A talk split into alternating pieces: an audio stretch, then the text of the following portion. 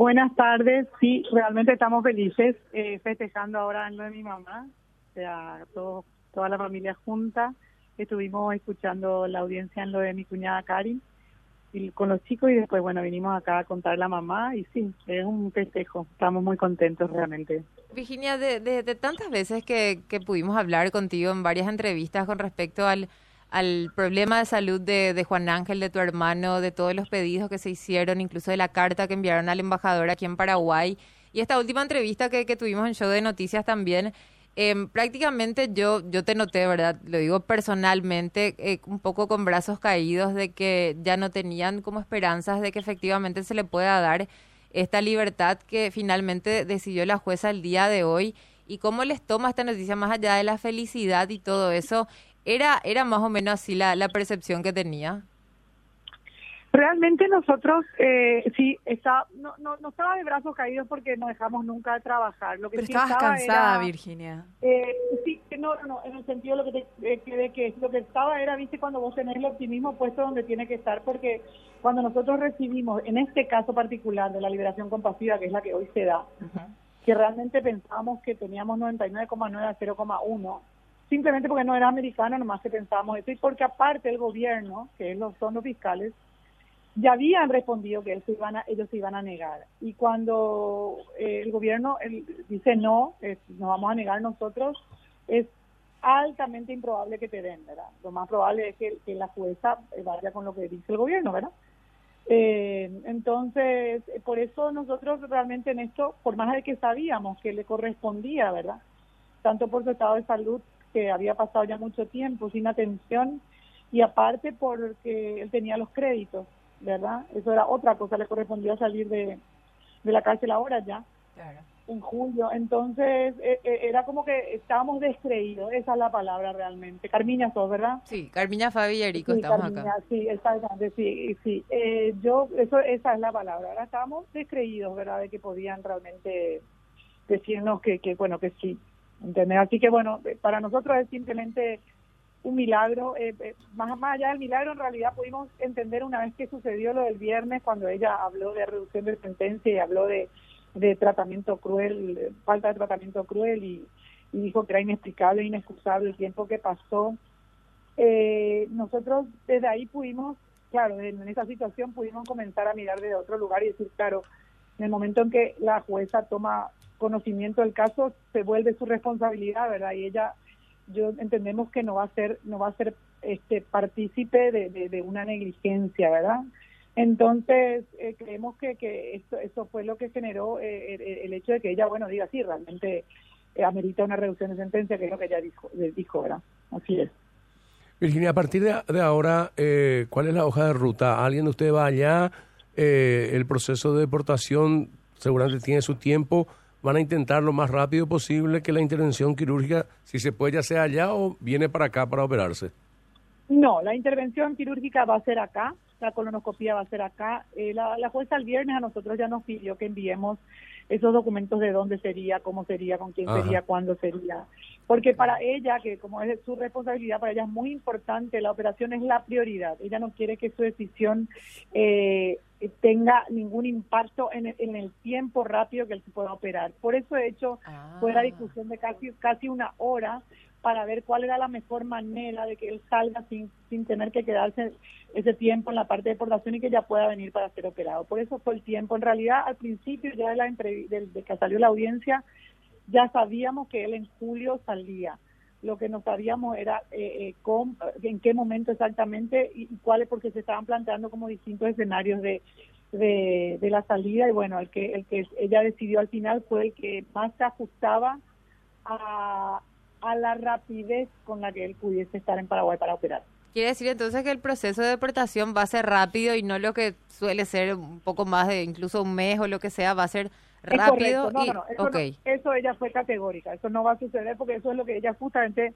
eh, este, quería prever, eh, haciendo, o sea, dando el, el, el pie en el momento, por eso le dio el 5, ellos tienen este tiempo para hacer los trámites de pasaporte, de avión y este lo que sean los trámites con el con el, el, el ICE, que es la deportación, ¿verdad? Él, en realidad tiene un nombre lo que él va a hacer que se llama como salida voluntaria, una cosa así. Eh, Yo no quiero entrar en eso porque no, no manejo mucho Sí, términos tecnicismo. jurídicos, sí, pero, pero es una cosa así. Entonces eso permite que sea más rápido, una cosa así.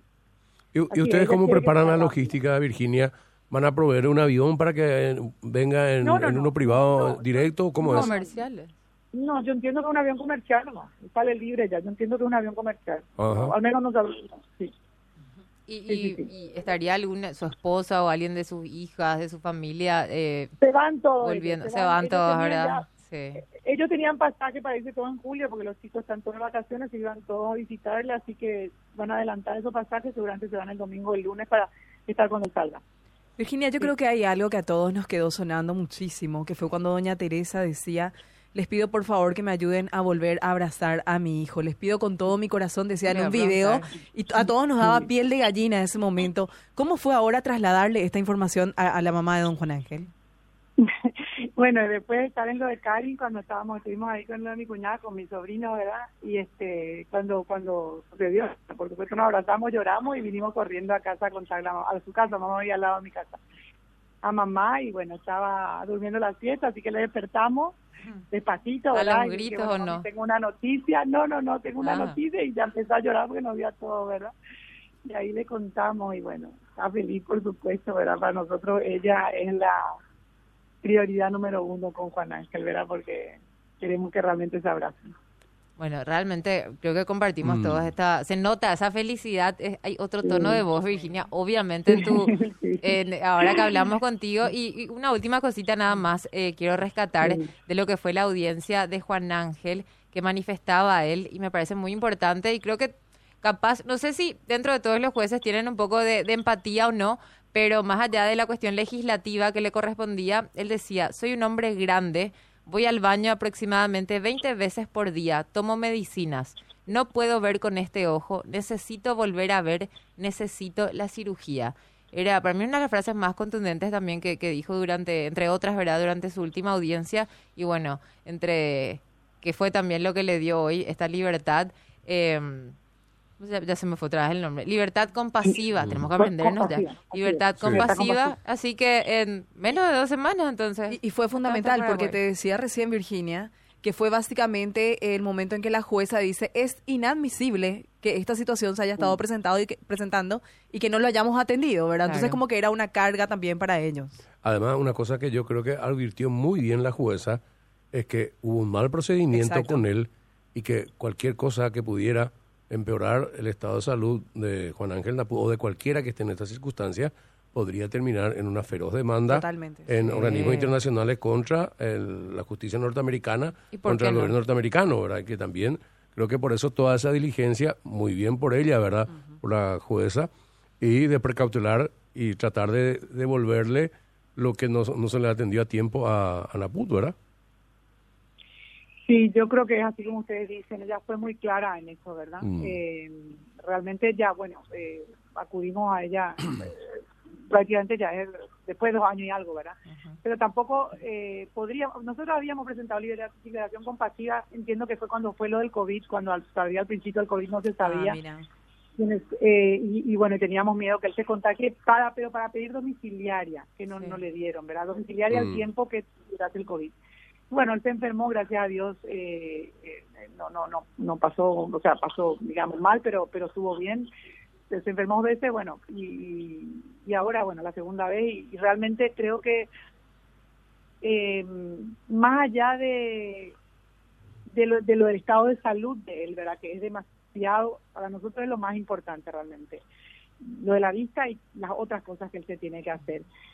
Pero él eh, también, eh, estando en la cárcel, demostró que, bueno, siempre tuvo buena conducta, siempre trabajó, siempre estudió, y bueno, y eso le jugó ahora a favor porque le, le reconoció también ella los créditos que tenía por eso.